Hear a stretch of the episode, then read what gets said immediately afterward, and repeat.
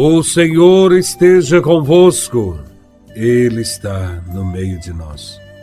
Proclamação do Evangelho de Nosso Senhor Jesus Cristo, segundo São Marcos, capítulo 11, versículos de 27 a 33. Glória a Vós, Senhor. Naquele tempo, Jesus e os discípulos foram de novo a Jerusalém.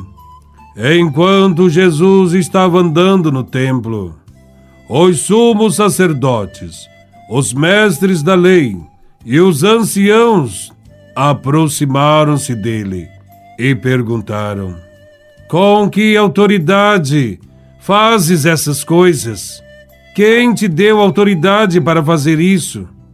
Jesus respondeu: Vou fazer-vos uma só pergunta. Se me responderdes, eu vos direi com que autoridade faço isso. O batismo de João vinha do céu ou dos homens? Respondei-me. Eles discutiam entre si. Se respondermos que vinha do céu, ele vai dizer: Por que não acreditasse em João? Devemos então dizer que vinha dos homens? Mas eles tinham medo da multidão, porque todos, de fato, tinham João na qualidade de profeta. Então eles responderam a Jesus: Não sabemos. E Jesus disse: Pois eu também não vos digo com que autoridade faço essas coisas. Palavra da salvação. Glória a vós, Senhor.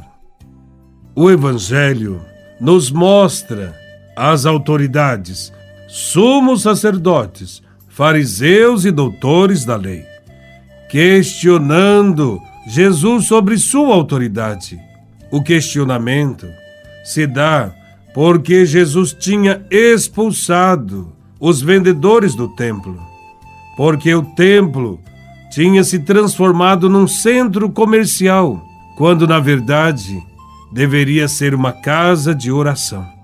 Todos esses homens, tidos como sábios de sabedoria humana, se curvam diante da sabedoria que vem de Deus, manifestada nas respostas de Jesus. Eles questionam a autoridade de Jesus mas não conseguem manter seus argumentos, porque não sabem responder a uma pergunta feita por Jesus de Nazaré. Por isso, Jesus também não se sente na obrigação de responder aos questionamentos que eles faziam sobre suas ações. Os questionamentos de Jesus são muito mais consistentes. A autoridade daqueles homens vinha deles mesmos enquanto que a autoridade de Jesus vinha de Deus. Assim, a sabedoria deles era humana, limitada, enquanto que a sabedoria de Jesus não tinha limites. Nesse encontro de Jesus com as autoridades, fica comprovado que é difícil convencer quem se recusa a crer. Hoje, ainda vemos pessoas que duvidam das verdades da fé e questionam o próprio Deus e Sua palavra. Mas, se formos analisar mais a fundo a vida dessas pessoas, veremos que as suas vidas é que apresentam aspectos contraditórios e princípios de vida que não são legítimos. Tais pessoas que questionam a palavra e a Deus querem, na verdade, legitimar a sua vida marcada pelo erro, pelo pecado, por princípios cujo fundamento reside no egoísmo, mesmo sem querer admitir. Esses homens que questionam Jesus sabem que ele tem autoridade.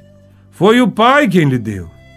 Jesus tinha autoridade moral vinda do alto e vinda da experiência da própria vida, porque aquilo que Jesus faz, realiza e fala está de acordo com a vida que ele leva.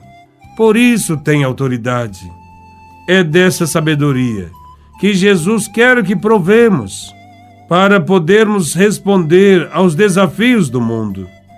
Somente quem conforma sua vida aos ensinamentos de Deus consegue obter esta sabedoria.